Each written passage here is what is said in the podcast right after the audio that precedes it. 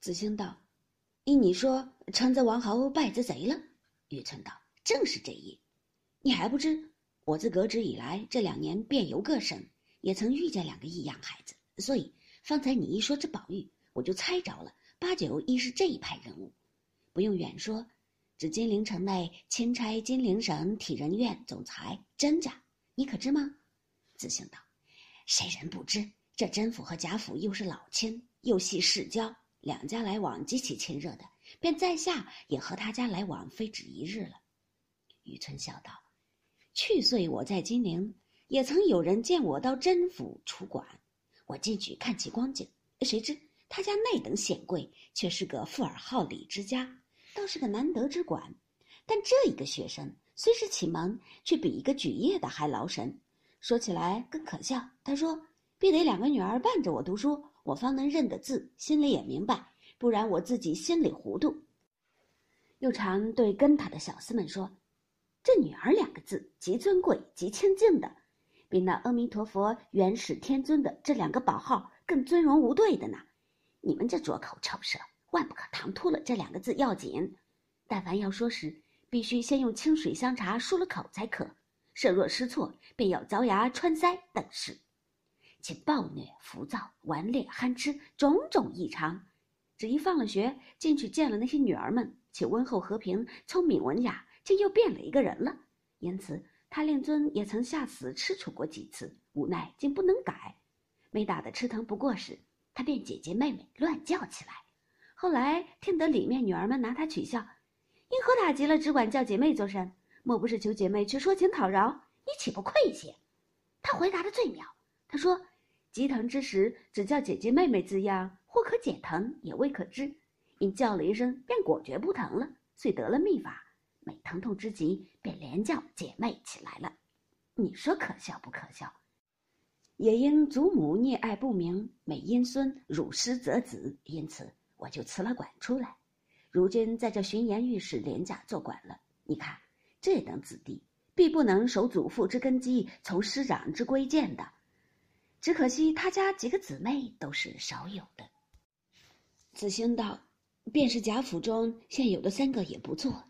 郑老爹的长女名元春，现因贤孝才德，选入宫中做女史去了。二小姐乃盛老爹之妾所出，名迎春；三小姐乃郑老爹之庶出，名探春；四小姐。”乃宁府真爷之胞妹，名唤惜春。因史老夫人极爱孙女，都跟在祖母这边一处读书，听得个个不错。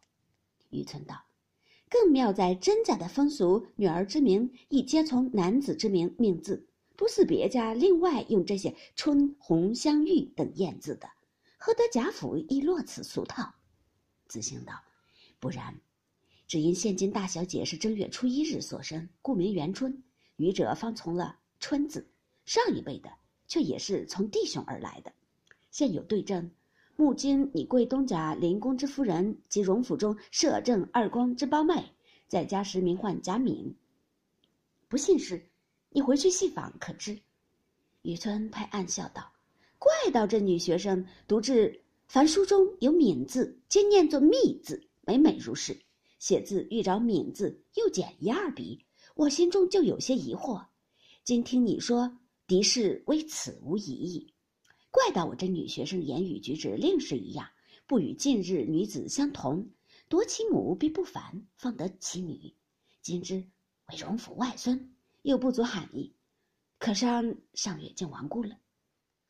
子兴叹道：“老姊妹四个，这一个是极小的，又没了；长一辈的姊妹一个也没了。”只看这小一辈的将来之东床如何呢？雨村道：“正是。方才说这正宫已有贤玉之儿，又有长子所遗一个弱孙，这社老竟无一个不成。”子兴道：“正宫既有育儿之后，其妾又生了一个，倒不知其好歹。这眼前现有二子一孙，却不知将来如何。